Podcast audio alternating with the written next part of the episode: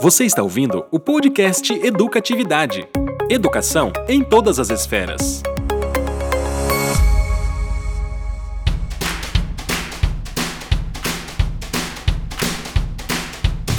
Fala galera, aqui é o Felipe e a frase de hoje é procura-se DI, a vaga. Boa. Então meu nome é Thiago e eu sou um DI. Não, não, não vou preencher tua vaga.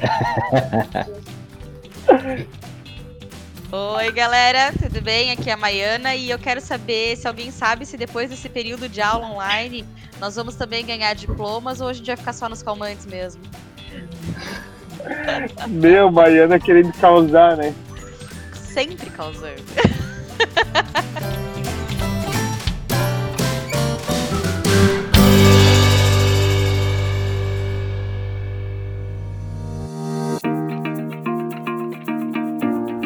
Nem design gráfico, nem de interiores. O papo de hoje é sobre design instrucional, uma metodologia que já se transformou em profissão e nesses últimos meses vem tendo muito trabalho por causa desse único formato de estudar, que é o digital.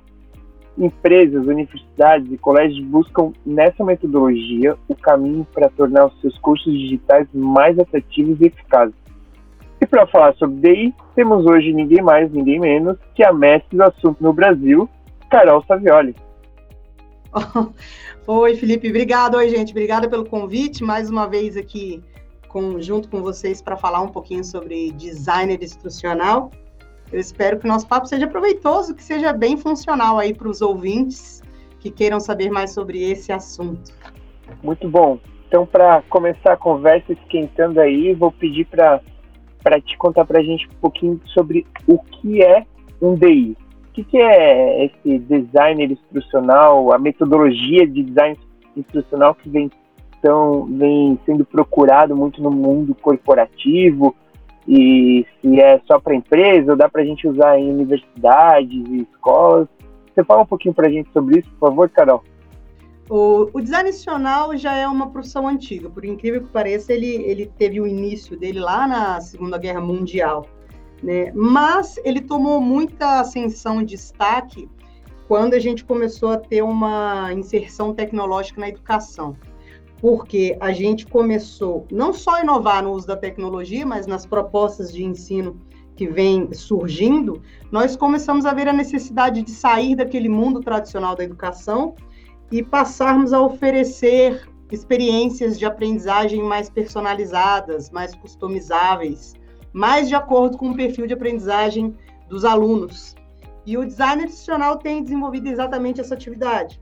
Ele, através do, de metodologias e propostas de ensino que ele desenha, ele adequa é, ensino e aprendizagem a perfis é, é, variados de ensino de alunos, cada um a, é, é, aprende sobre determinada ótica, utilizando recursos também variados. Então, é uma complexidade de abordagens que existe dentro do designer de instrução que permite que esse profissional faça a educação se tornar dinâmica, distinta, variada, é, apesar de customizável e personalizável. Então, a gente foge daquele ensino tradicional e passa a criar experimentações de ensino através de desenhos de aprendizagem. É basicamente isso.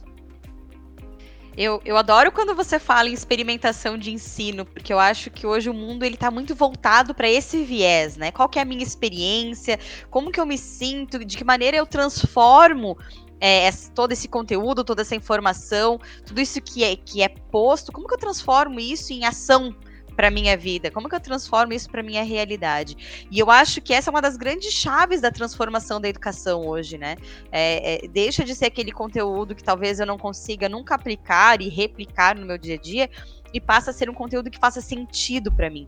Então, quando a gente fala em design instrucional e eu falo nessa é, é, experiência de aprendizagem, eu tô trazendo esse universo de uma aprendizagem que faça sentido né? É, eu acho que na tua fala isso ficou bem claro, né?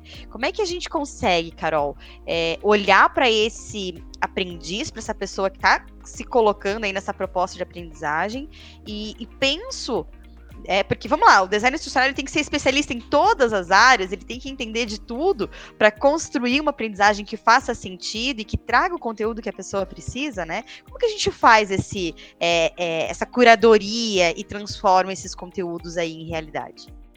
É, essa é uma pergunta bastante comum e esse, inclusive, é o ponto onde mais as pessoas têm dúvidas a respeito do design adicional. Como ele, como trata-se de uma uma proposta é, de desenvolvimento de ensino absolutamente robusta, porque ela tem muita variedade, ela é extremamente complexa, é, muitos profissionais de educação ficam um pouco perdidos pensando o que, que eu tenho que saber para fazer design instrucional. E aí eles acabam focando o olhar deles para coisas muito pequenas dentro do DI e acabam deixando de lado a proposta principal, que é a criação da, das metodologias e experiências de ensino. É, a verdade é que quanto mais você conhecer recursos, quanto mais você tiver conhecimento em propostas distintas de ensino, metodologias ativas, metodologias digitais, é, robótica, uh, o movimento maker, né? Quanto mais você conhecer aprofundadamente essas metodologias mais inovadoras de ensino, maior vai ser a sua competência para adequar recursos e desenvolver é, experiências de ensino. Então, é óbvio que esse profissional tem que estar sempre estudando e sempre prototipando propostas de ensino. É, isso tudo surgiu da onde? Da necessidade da gente adequar a educação aos diversos perfis de aprendizagem. A gente não olha mais para a educação, pelo menos não deveria olhar, né? Mais para a educação como aquela tradicional, onde você tem a sala de aula com 40 alunos e um professor dando a mesma aula para os 40. Pô, eu não aprendo igual o Tiago, igual o Felipe, né? Eu aprendo de um jeito, eles aprendem de outro. Então, como que você pode dizer que uma aula dada da mesma forma para todos nós vai ser efetiva para todos? Somos seres humanos diferentes, dotados de culturas diferentes, formações diferentes, pensamentos diferentes e, e habilidades e competências diferentes. Sendo assim, nós aprendemos de forma diferente. E é por isso que quanto mais o design nacional tiver conhecimento em variedades de perfis de aprendizagem e metodologias de ensino, maior vai ser o leque dele para adequar um plano, uma proposta de ensino para perfis é, distintos. Então, é, é, importante que a gente seja sempre estudando, sempre aprendendo, se, é, sejamos curiosos para poder conhecer recursos que permitam para a gente criar esses planos inovadores de ensino que, que, vão fazer com que eu aprenda de um jeito, o Felipe de outro, o Thiago de outro, mas todos aprendemos as mesmas competências e habilidades e conteúdos, mas de formas diferentes. Então é mais ou menos na história de eu preciso conhecer tudo, mas não obrigatoriamente ser especialista disso tudo, né? Exatamente. Então eu tenho que ter o, o meu horizonte, todas essas ferramentas, essas metodologias de ensino que estão super em alta aí, que precisam estar presentes dentro desses cursos, mas não obrigatoriamente eu tenho que ser um especialista, né, Carol? Não, e, e também você não tem que ficar é, é, se preocupando em aprender absolutamente. Vou te dar um exemplo. É, o design institucional para o ensino para educação básica, ele é extremamente diferente do design educa educacional do ensino médio. Né? Isso significa que o DI do médio não possa fazer DI do básico? Não significa, mas vai exigir que o DI, Design do Ensino Médio, estude um pouco sobre as, as competências do ensino básico, o perfil de aprendizagem, de aprendizagem no ensino básico, para que ele possa eleger recursos e experiências de ensino adequados para aquela idade. Então, uma vez que você tem conhecimento da técnica, é, é, você tem conhecimento de como é, essa a gestão desses projetos de ensino devem ser feitos, você pode ir desenvolvendo novos conhecimentos e adequando aos públicos diferentes. É difícil você encontrar um DI que atende todos os públicos. Olha, imagina a diversidade de público que tem, né? Ou que conheça todos os recursos. Mas o DI é o profissional que tem a competência para estudar e compreender como ele vai adequar uma aprendizagem através de uma gestão de projetos para essas diferentes perfis de ensino. Então, se eu hoje não tenho expertise na educação básica para oferecer é, design institucional para essa, essa turminha, é, eu tenho os conhecimentos necessários para traçar o caminho do que eu preciso para poder desenvolver esse projeto. E aí eu vou estudar, vou pesquisar, vou ver o que, que é necessário e, e consigo adequar. Alguns, obviamente, vão exigir prototipagem de ensino, testes, né, avaliações, para ver se aquilo que está sendo proposto está realmente adequado. e outros mais simples vão conseguir desenvolver sem problema nenhum. É, o DI ele tem que ter muita curiosidade no sangue, né? Essa vontade de pesquisar, buscar o um novo e tá sempre aberto, né, a, experimentação. É, eu acho que, na minha opinião, né, é, o que forma um bom DI é ele estar tá aberto realmente a experimentar novas tecnologias, novos métodos, é, novas linguagens, é, enfim, sair da zona, da zona de conforto constantemente. É, no meu ponto de vista, eu acho que isso é uma das principais habilidades que um, que um DI tem que ter, né? E, é, eu costumo falar para os meus alunos, você está super certo, costumo falar para os meus alunos que o DI é um profissional de criação. Ele precisa estar tá sempre curioso, sempre testando, sempre conhecendo coisas novas para ele poder criar coisas novas. Né? O DI, que, que é óbvio que algumas, alguns projetos de ensino a gente repete alguns conhecimentos que a gente tem, projetos que já foram utilizados, mas se a gente quiser é, tar, se a gente quiser inovar no ensino, em propostas mais dinâmicas, mais interessantes, vai ser necessário que a gente crie. E para criar, a gente precisa de ferramentas, a gente precisa conhecer recursos. O que, que eu vou oferecer ali naquela aula? Que recurso eu vou utilizar? Como que eu vou aplicar a aula? Como que os alunos vão desenvolver praticamente aquele ensino? Qual vai ser a metodologia que eu vou aplicar? Então, tudo isso tem que ser pensado de forma que o aluno não desenvolva só as competências curriculares, mas que ele vá além, que ele desenvolva habilidades soft, as soft skills, que ele desenvolva é, empatia, que ele desenvolva a segurança, autoestima, né? Tudo isso é extremamente importante. Olha, para vocês terem noção. É, ontem, terminou ontem, um último curso nosso de design nacional prático. E é um curso muito procurado e comentado justamente porque ele tem esse viés emocional a experimentação, a imersão que a gente faz, ela não é só de desenvolvimento prático, mas ela é muito emotiva, porque a gente faz com que o profissional vá se descobrindo como profissional e vai desenvolvendo segurança, criatividade, empoderamento, empatia, para que ele possa sair é, é, suprindo uma das maiores deficiências do mercado de design nacional, que é a insegurança do profissional em lidar com a produção alheia. O profissional se forma em DI mas ele sempre acha que a produção dele não está boa, que está ruim, que o que ele planejou não é adequado e que o outro está sempre fazendo melhor. E isso dá uma travada no profissional de um jeito que ele não testa, ele não desenvolve, ele não põe em prática, ele, se, ele fica ali preso. Né? Então a gente também trabalha essas emocionalidades porque isso é fundamental para dar certo. Se o profissional tem todas as competências, habilidades, conhecimentos curriculares, mas é inseguro para colocar em prática, isso é um problema que não vai fazer ele deslanchar.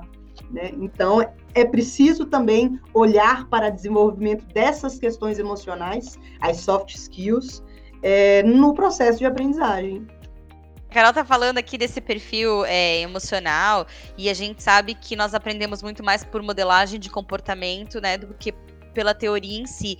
E aí, quando eu tenho lá um educador, um designer instrucional que tá lá enfrentando seu, as suas sombras, vendo a, os seus perfis emocionais ali em xeque e trabalhando com coragem e superando essas situações, a gente também está estimulando o grupo, os grupos de aprendizes a fazerem o mesmo. E aí me veio, é, escutando a Carol falar, eu estou aqui pensando no, no, novo perfil do educador, né? Dessa transformação que a gente vive, né? O, antigo perfil, né, do, do educador, a gente, ele tinha que ter ali o domínio do conteúdo. E hoje em dia a gente vê que ele tem ter muito mais essa habilidade de criar modos de experimentação muito mais o como fazer, muito mais o testar, botar na prática, ver se deu certo, se não deu, refazer, porque assim a gente vai desenvolvendo também as soft skills dos nossos estudantes, dos nossos alunos. E aí, então, é, é super casa, né, Carol, a questão do, o, do designer instrucional dentro desse novo perfil do educador, né, da, da testagem e, e de se experimentar e assumir essa vulnerabilidade de não, eu não preciso dar conta de, de ter o domínio de todos os conteúdos. O conteúdo está aí na internet, né? Eu tenho que saber é. o que propor para o meu estudante. É, ela mudou o perfil, né? Mudou o perfil com, com a, o desenvolvimento tecnológico dos últimos anos, que foi exponencial e mudou até a nossa forma de lidar com a sociedade, de se comunicar, de trabalhar, de consumir. Foi uma mudança incrível na nossa vida, né? E educacionalmente também, porque o aluno de hoje ele não precisa mais do professor para trazer o conteúdo. O conteúdo está na rede. Ele acessa, ele pesquisa, ele tem uma pergunta, ele joga no Google, ele acha a resposta. O que ele precisa, no entanto, é de um professor que faça mediação desse ensino, que mostre para ele como pesquisar, o que pesquisar, qual caminho seguir para desenvolver uma aprendizagem cognitiva de forma acertada. Né, que não seja só um aluno que fique lendo aí informações na internet sem um princípio educacional. Então, o papel do professor mudou. Né? E como o professor não é mais o detentor da, de toda a informação, eu acho que, que em algum momento o professor ficou até meio perdido, sem saber o que fazer. Né? O que, que eu faço? Eu não precisa mais de mim, esse aluno? Então, aí a educação passa a se voltar para o olhar da metodologia.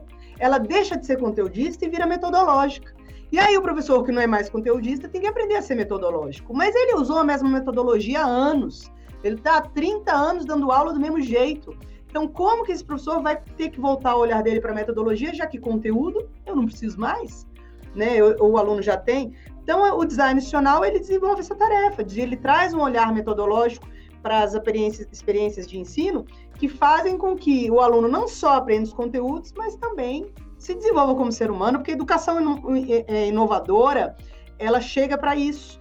Porque quando a gente fala em inovação no ensino, principalmente nessa época que o ensino é tão é, tecnológico, a gente já se afasta um pouco das questões digitais, das questões né, dos equipamentos, das máquinas, e se volta mais para o ser humano. Nós precisamos ter humanidade no desenvolvimento do ensino.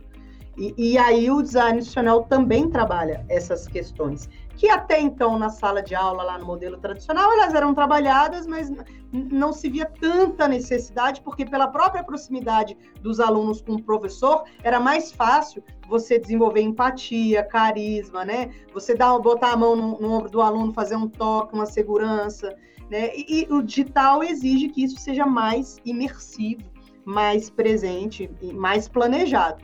Então, essa também é uma competência do designer instrucional, pelo menos daqueles que se preocupam com isso.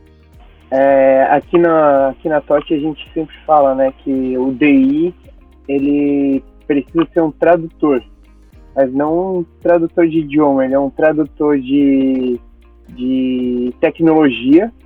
A gente tem muita tecnologia aí no mercado e como que a gente traduz isso para ser educacional? É, a gente tem muita tecnologia usada hoje para o marketing, né? É, para publicidade e tudo mais, experiência de consumo, mas e para a experiência de aprendizagem.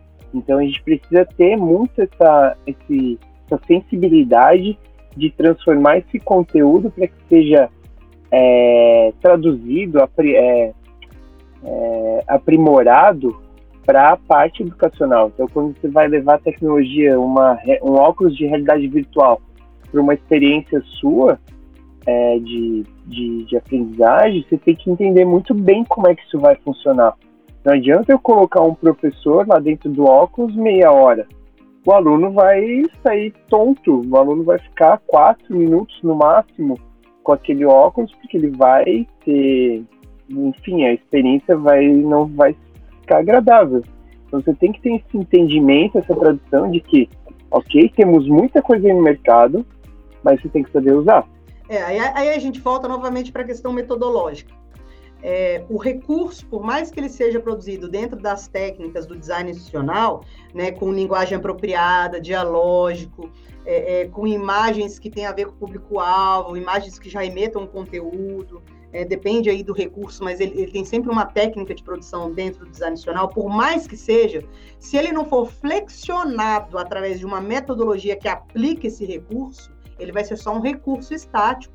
Se ele não for interativo, menos ainda, né? O óculos virtual ainda tem um pouco de interatividade. Mas a, a, importância da metodologia é pegar o óculos virtual que você falou e inserir ele dentro de um contexto educacional né, em, em, fazer com que o aluno, a partir daquela experiência, daquele óculos, flexionado pelas metodologias que o professor determinou, pelo plano de ensino, pela trilha de aprendizagem, que aquilo ali tem uma construção de ensino. Então, só botar o óculos no aluno e pedir para ele olhar lá o, o, o, sei lá, o ambiente que ele está vendo, não, não vai resolver a questão. É preciso ter o viés educacional no uso do recurso. E essa é a maior dificuldade do professor hoje. Ele não consegue flexionar o recurso tecnológico para um uso metodológico.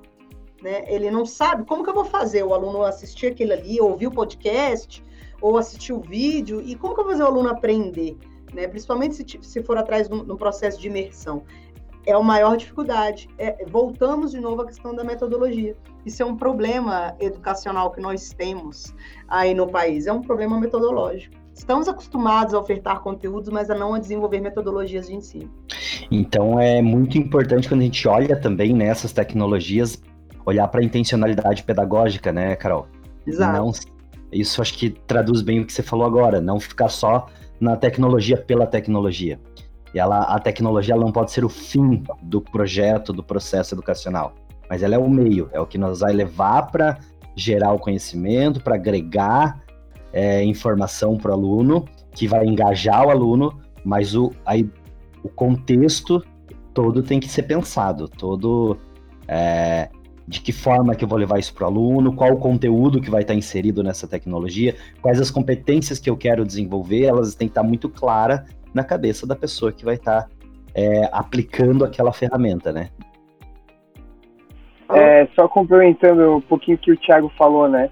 É, a gente vê que um projeto deu muito certo quando a gente conseguiu usar todas essas tecnologias e aquele o uau do aluno no final foi que curso irado, que curso que eu tive uma experiência bacana e não que nossa, você viu que tinha que usar óculos, nossa, você viu que tinha um vídeo em 360, não, é o curso como um todo, é a experiência é, do projeto educacional e não a o foco na tecnologia. Ah, exatamente. O curso não é usar o óculos, o curso é, é ver se é, os professores validarem através do processo avaliativo se aqueles objetivos determinados lá no início do projeto foram alcançados no final.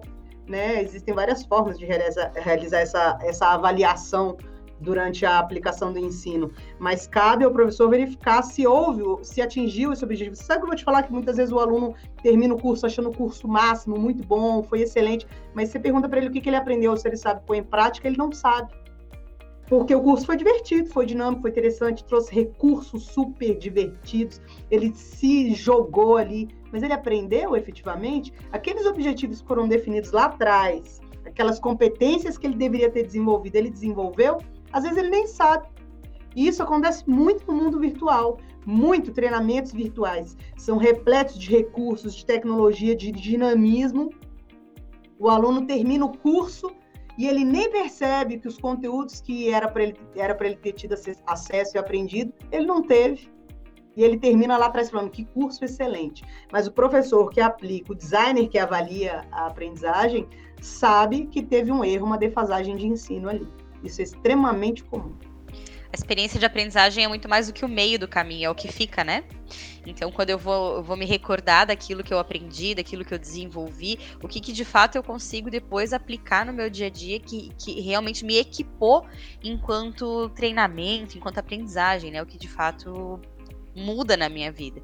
E aí, quando a gente fala do design, que está olhando para como o meu aluno aprende, né? O que, que eu preciso fazer para estimular, para acessar esse cara, para que ele consiga é, entender e, e, tirar proveito disso que a gente está trazendo. E aí, quando tu falavas lá no início assim, ah, eu tenho numa sala 40 alunos, e aí eu, cada aluno vai aprender de um jeito diferente, parece que eu tô escutando assim uma maré de professores dizendo, tá, mas eu vou ter que fazer 40 aulas diferentes com o mesmo conteúdo, é porque a gente entende que existe essa resistência. Pô, ele vem dando a mesma aula há 30 anos e agora ele vai ter que fazer é, aula para 40 pessoas diferentes. Como é que a gente expande esse olhar, Carol? Como é que a gente traz essa sensibilidade pro profissional? É, na verdade, quando a gente faz uma análise de design de público, a gente costuma agrupar o público por competências, né? Então, aquele público, público tem uma competência em comum, tem uma, uma, um perfil de aprendizagem comum, mas é óbvio que o professor não vai conseguir adequar para 40 alunos, porque a gente sempre pensa na metodologia sendo aplicada de forma única, uma metodologia. Né? E, e, isso pode se variar, a gente pode aplicar uma metodologia com várias vertentes, com várias estratégias distintas de ensino. Então, eu posso aplicar uma metodologia imersiva num curso de ensino, de ensino à distância, mas utilizar estratégias diversas, como a gamificação, o uso do storytelling, que são estratégias onde eu consigo alcançar públicos distintos de aprendizagem, apesar de eu estar usando uma única metodologia. Então, as estratégias, elas também entram aí. Por isso que eu falo que o design institucional, ele, ele é extremamente complexo. É uma abordagem que tem muito, muitos vieses, né? Porque a gente tem, tem muita informação. Mas é super possível. O que a gente tem visto agora na educação com a pandemia, os professores fazendo aula remota, é nada mais é do que uma transferência da sala de aula presencial para virtual, porque eles continuam não desenvolvendo é, é, estratégias ou metodologias. Eles só estão gravando o que eles faziam presencialmente e transmitindo, né? É, então, não existe uma inovação nesse ensino. Só que quando você faz isso dentro de uma sala de aula, é, por aqueles alunos estarem presos ali entre quatro paredes, eles meio que são obrigados a ficar ali, né? A aula sendo boa ou não, eles têm que ficar ali.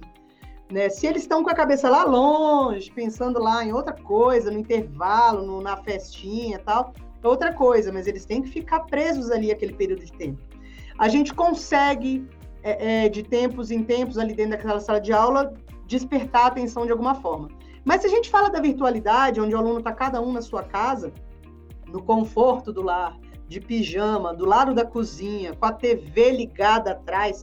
Quantas aulas eu dei esse ano que os alunos ligavam o microfone e eu ouvia a TV ligada atrás? Quantas? Um monte, todas. Né? Então, quando a gente pensa nesse cenário, a gente vê que a dispersão existe de forma muito mais acentuada. E isso faz com que a metodologia, o plano, a estratégia de ensino tenha que ter, ter artifícios que prendam mais aquele aluno. Então, isso também faz parte dessa mudança. É por isso que gravar aula e transmitir não vai resolver o problema. Né? A gente tem que analisar o que aquela turma tem, que ela está em outro cenário, em outro ambiente de estudos, e, e realizar planejamentos de ensino estratégicos que façam com que esses alunos é, é, se prendam ali. Isso é extremamente difícil, não é fácil. Não adianta eu falar que ah, é, tem que fazer, ah, como é que faz? Né? É difícil fazer, não é fácil. Mas é preciso, porque se você não investe nesse tipo de, de estratégia de abordagem de ensino, você vai perder aqueles alunos. Eles vão invadir, eles vão perder o interesse, eles não vão desenvolver competências. E qual é o objetivo final? É desenvolver neles o ensino. Então, o design institucional também pensa nisso, a metodologia, a estratégia, o interesse, o engajamento, coisas que às vezes na sala de aula tradicional o professor deixa um pouco de lado. É muita coisa? É muita coisa. Mas é isso que está fazendo com que a educação tenha ganhado novos sentidos, que os alunos tenham aceitado essa proposta nova, que eles tenham manifestado mais interesse, mais curiosidade, porque foge do normal. É novo, é inovador, é diferente, desperta curiosidade, o interesse. O que não dá é para continuar fazendo educação como a gente faz, faz aí há anos no Brasil. Né? Um professor escrevendo no quadro, o moleque copia, não copia mais, né? Tira foto com o celular do quadro, né? Ele já até inovou nisso e o professor ainda continua escrevendo lá. Não tem como esse modelo de ensino, ele já não cabe mais. Se para pensar, os alunos aí da última geração já estão com 20 anos, da geração da Web 2.0, que se como tornou interativa, eles já têm 20 anos. Não tem mais como, precisa mudar. É, eu, o que você falou, né? É, aconteceu muito da digitalização da aula presencial e não a criação de conteúdo digital. São coisas bem diferentes. São muito diferentes. Olha, eu, eu último ano morei em Lisboa. Eu, eu, eu fazia pesquisa científica na Universidade de Lisboa, fiquei um ano lá. E logo, foi, logo que começou a pandemia, eu ainda estava lá em Lisboa. E aí os professores lá em Portugal, para se adaptarem, eles fizeram coisas assim surreais.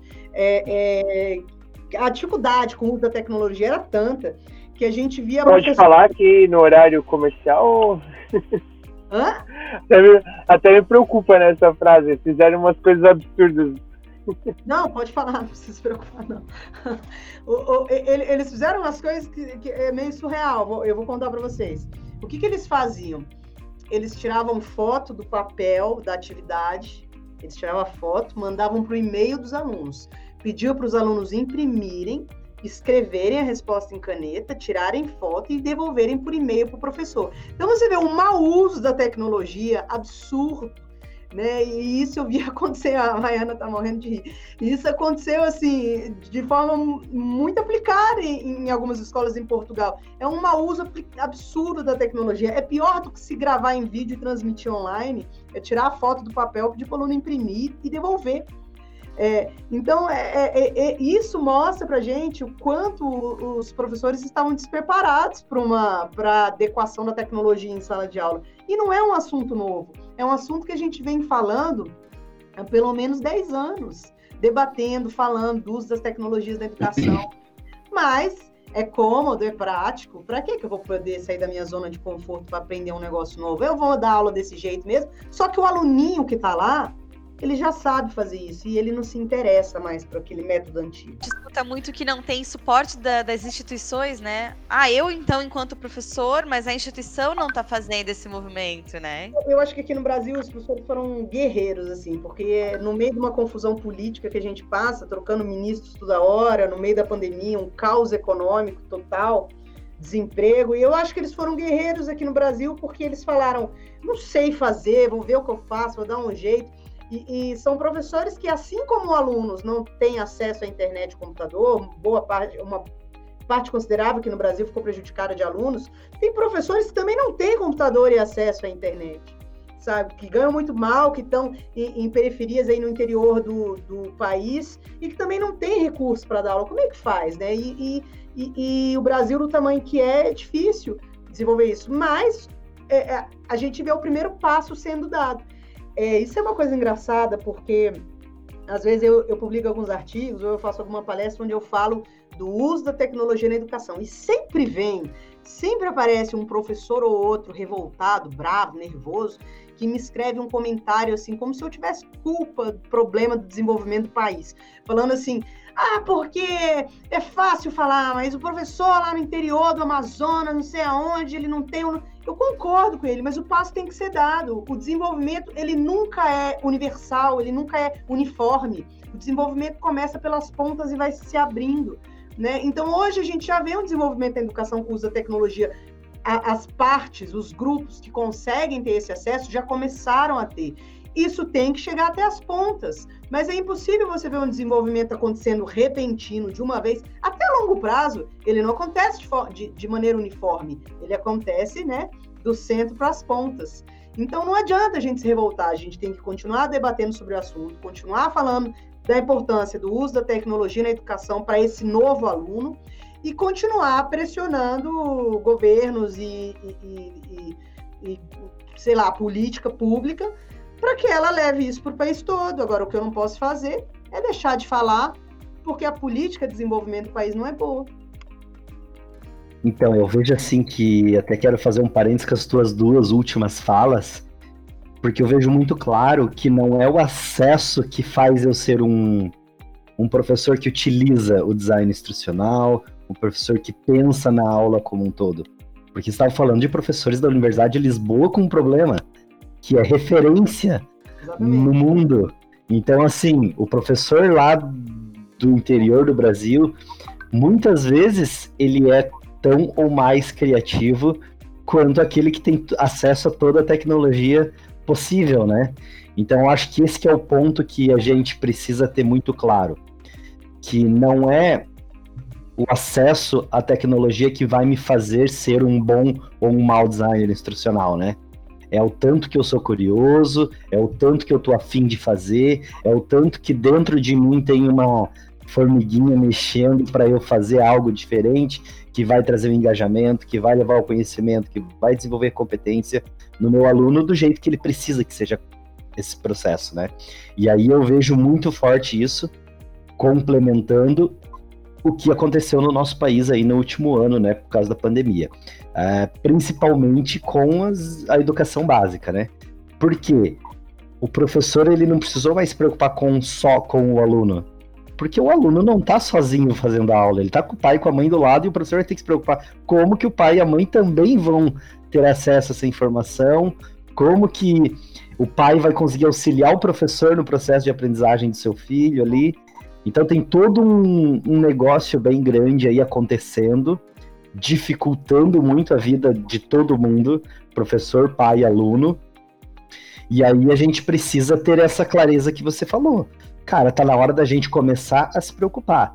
A gente não vai mudar o mundo em 24 horas, Mas se a gente não começar, nem em mil anos vai ter essa mudança, né? É, e você tocou num ponto muito interessante, porque é, os debates acerca da participação do pai no colégio não são de hoje, são antigos. Isso no, no, mundo educacional, na literatura educacional, você encontra muitos artigos científicos publicados que falam como deve ser essa relação, como ela tem sido, como ela deveria ser, e, o, e como o aluno fica no meio entre colégio e família. Né? E ele acaba sendo, o aluno acaba sendo o transmissor das informações, colégio e família. E isso sempre gerou muito polêmica na educação, porque a gente sempre teve é, um ambiente quase que de disputa. A gente viu muito isso no início da pandemia, onde a gente viu professores publicando memes fazendo piada da cara do pai, aguenta teu filho aí agora. E a gente viu é, é, pais é, publicando memes com os professores falando: ah, vocês não estão trabalhando, aula online não é trabalho. Então, ali ficou muito clara uma coisa que já existe é, pesquisada e comprovada cientificamente na educação, que é a relação, a péssima relação do pai com o ambiente escolar e do ambiente escolar com a família né? Parece que são dois grupos que não se encaixam. E com a pandemia, a gente obrigou a pais e alunos sentarem um de frente para o outro, com o aluno no meio, para fazer eles estudarem. Porque se tornou absolutamente importante que o pai desse apoio para o aluno naquele momento e que o professor tivesse que contar e, e os dois sentarem para resolver. O que não ocorreu e o que eu não vi, continuo sem ver, é a escola orientando os pais para o desenvolvimento de uma atividade acadêmica. Porque o professor, ele tem conhecimento na aprendizagem, ele tem conhecimento na aplicação do ensino, ele sabe como isso deve ser feito. O pai não sabe. Então a escola precisa levar esse essa ambientação nova da, da aprendizagem, não só para o aluno, mas para o pai também.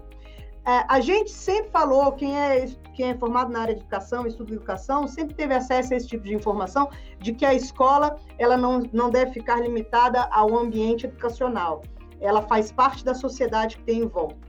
Toda, toda aquela comunidade educacional, pais, alunos, família, bairro, cidade, ela faz parte do ambiente de ensino. E a escola deve desenvolver educação dentro dessa comunidade escolar. Ela não pode ser vista isoladamente desse, desse cenário. Então, por que que professores também não estão ensinando e levando para os pais as informações de como deve ser essa nova escola, de como ela vai funcionar? Isso evita o quê? Evita os pais falando mal da escola, evita os pais que não têm conhecimento em aprendizagens é, tecnológicas falarem sem conhecimento de causa, evita que o aluno se sinta desestimulado, porque cada vez que um pai fala do lado do filho, essa aula é ruim, essa professora é não sei o quê, essa aula não presta, aquele aluno deposita dentro dele a verdade de que aquilo é ruim. E ele não vai dar uma segunda chance, ele vai concordar com o pai e vai falar: não vou assistir aula hoje, essa aula não tá boa, eu não quero isso. Olha que, que despropósito para a educação. Olha que desconstrução horrorosa. A gente passou anos tentando convencer alunos e famílias da importância do processo educativo. E aí vem o pai na pandemia e fala: essa aula tá uma porcaria, isso aqui não presta, e aquele aluno passa a acreditar. Um dos maiores problemas que existem agora com a educação é, é, virtualizada que está sendo feita em casa tem a ver exatamente com a evasão escolar e com a desistência. Por que, que tá, todos os educadores tão preocupados em retornar à aula, ainda sabendo que é um risco muito grande? Que precisa ter segurança, precisa ser pensado como vai ser. Mas para evitar que a gente volte a ter um Brasil lá na época do Mobral, lá na década de 70, 40 anos atrás, que era o Brasil do abandono escolar pior do que a desistência, do abandono. Porque a gente vai ter uma geração de alunos, aí os mais da periferia, que já não vão ver sentido naquela educação virtualizada. O pai já falou que não presta mesmo, o professor já tem dificuldade de criar as aulas, eu vou abandonar. Então, hoje, a maior preocupação que existe entre os, os educadores, os pesquisadores, os cientistas sobre a pandemia se relaciona exatamente com o abandono escolar, que, se continuar por muito tempo, vai atingir números galopantes. A gente vai ter uma geração inteira que vai abandonar a escola e aí para resgatar, vocês sabem, educação é a longo prazo, né? De geração em geração. Carol, e levando um pouquinho para a linha do corporativo, né? Como é que você viu as empresas se moldando nesses últimos sete meses aí, se adaptando para manter seus colaboradores capacitados, aqueles que já possuíam um ambiente virtual, um LMS, uma plataforma para já tinha essa cultura de uma universidade corporativa e aquelas que não tinham. O que, que você percebeu e o que, que você acha que vai acontecer daqui para frente também? Felipe, quem está puxando esses carros lá desde o início para o desenvolvimento da tecnologia na educação é o mundo corporativo. Desde que eles criaram as universidades corporativas, que servem para suprir as deficiências da graduação tradicional acadêmica, eles têm investido muito em tecnologia, muito em inovação, muito em experimentação de ensino, treinamento, capacitação, porque estavam pegando profissionais que vinham da, da formação acadêmica, da, da graduação, totalmente despreparados para trabalhar é, dentro das corporações. É, uma coisa é um profissional com um diploma, outra coisa é um profissional com competências específicas que permitam ele empreender, é, trabalhar em equipe, desenvolver projetos. E a, as corporações viram a, a, necessidade de criar as universidades corporativas. Então, elas têm sido o grande carro lá na frente, tanto do designer instrucional quanto do uso da tecnologia na educação. Agora que o ensino médio, a educação tradicional, a, é, é, a educação do ensino médio fundamental, né, a educação comum está é, é, indo atrás. Mas a, a, o que eu percebo é que a educação corporativa tem ganhado tanto espaço nisso que em algum momento o viés educacional, em algum momento aquele espírito de desenvolvimento humano tem sido perdido. Em algum momento, eles têm tido muita preocupação em desenvolver para atividades e profissões e, e, e, competências que permitam a pessoa a trabalhar dentro de uma empresa, mas eles não têm tanta preocupação em desenvolver civilidade, sociabilidade, é, é, são, é, é são competências que a escola deveria estar suprindo. É óbvio, a universidade corporativa tem outro objetivo, né? ela visa outro desenvolvimento educacional. Cabe à escola evoluir e suprir isso daí. Então, ela encabeça, ela segue na frente, ela traz propostas inovadoras de ensino e uso de tecnologia, mas ela não se preocupa muito com o desenvolvimento humano do aluno. E que deveria ser uma preocupação, né? Porque quando a gente fala em preparar uma pessoa para o mercado de trabalho, a gente fala em preparar um cidadão para o mundo, né? Porque um bom cidadão para o mundo é um bom profissional no mercado de trabalho. É, eles, eles focam mais em competências mais específicas, né? Eles não estão muito preocupados é, com essas competências mais é, é social, de, da né, do meio social, assim, é mais profissional. Mas é, eles partem como princípio de que isso não é obrigação deles. O foco deles é, é, é desenvolver aprendizagem para aplicação daquele setor profissional ali, né? É, eu não quero saber se você vai ter empatia, se você vai ter, vai jogar lixo no chão, vai ter civilidade. Não, eu quero saber se você vai ser um bom gestor de projetos, vai ser criativo, vai ter é, é, boa comunicação. Então é, é, um outro foco de aprendizagem. Nas últimas semanas, eu e a Pamela, a gente está fazendo um trabalho de prospecção no LinkedIn bem forte, tá? E tal. E eu venho percebendo que tem algumas empresas pedindo cursos relacionados ao bem-estar mas é muito função da pandemia também, Fê. Isso, muito, isso mesmo. Né? Muito, muito porque o cara já tá sete meses em casa. Já tá pirando. E o. Em casa, e eles estão buscando alternativas. Não, isso. Em casa você tem que ter o... as habilidades de viver em sociedade que às vezes no trabalho tu não precisa, porque tu tem a entrega do trabalho para fazer. E em casa você tem que estar tá lidando com todos os vieses da, né, da pandemia, mas também com essa questão do, da vida, da vida em sociedade, né? Exato. Resumindo, a pandemia ela trouxe um olhar para outras coisas que eram esquecidas, né? É, sim, as, as universidades corporativas elas sempre tiveram esse foco muito no resultado e capacitar o colaborador naquilo que é o planejamento da empresa, mas que está tendo uma mudança para a saúde e bem-estar do colaborador, é, tanto física quanto psicológica é, a parte mental vem sendo trabalhada claro, bem claro. forte também. Um colaborador que não que está afetado emocionalmente, psicologicamente, ele não vai ter a mesma entrega nunca, né? Então, Exato. tá atrasado já esse olhar, né, para os viés. Carol, para essa essa profissão de design instrucional, onde que você busca, o que, que você indica de capacitação para o pessoal se desenvolver? É, literatura, curso, que, que você tem aí de sugestão para gente? Para a formação de design institucional, é importante que você, o aluno, né, quem for fazer, vá além da teoria. Se ele buscar por cursos que dê para ele somente informações teóricas, né, conceitos, fundamentos, é, esse profissional com certeza não vai conseguir aplicar, porque é uma profissão de desenvolvimento prático. Então é preciso que ele curse formações que permitam esse treino, né, essa experiência com a vivência da prática tanto na produção de recursos quanto na criação de planejamentos experimentais imersivos de ensino. É, a cada vez que um aluno conseguir fazer uma formação onde possibilita ele a criação de um portfólio, a criação de um recurso, a criação de um plano de ensino, isso vai fazer com que ele se aproxime cada vez mais dos objetivos da profissão. Então, eu recomendo que este aluno não fique só na teoria, que ele busque formações de design nacional prático, porque só assim ele vai conseguir ver materializado tudo aquilo que ele costuma ter acesso em textos, em leituras. É, não tem como, é como estudar é, é, engenharia, medicina ou, ou, outras disciplinas que exigem a prática só lendo. Isso é impossível no design instrucional, e, e, então eu recomendo isso. Busquem por cursos que, que ofertem o desenvolvimento prático da profissão.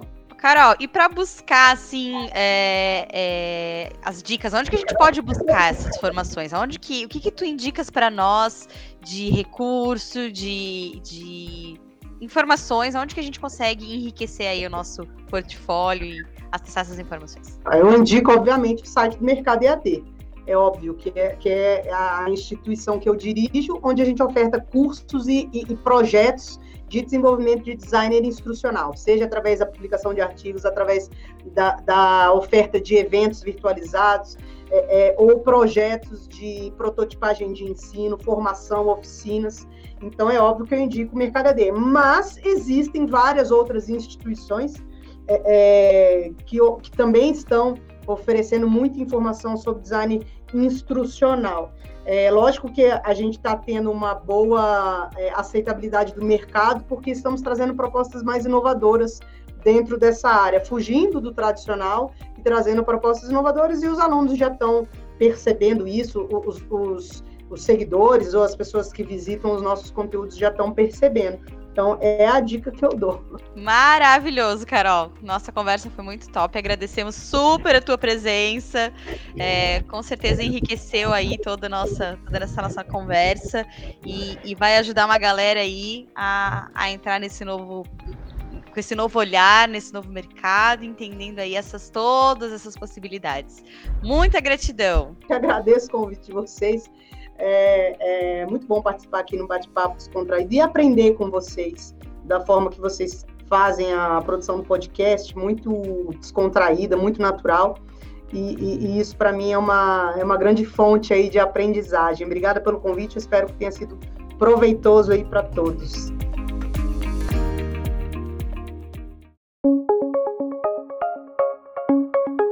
Este podcast foi editado por Nossa Voz, produtora de áudio.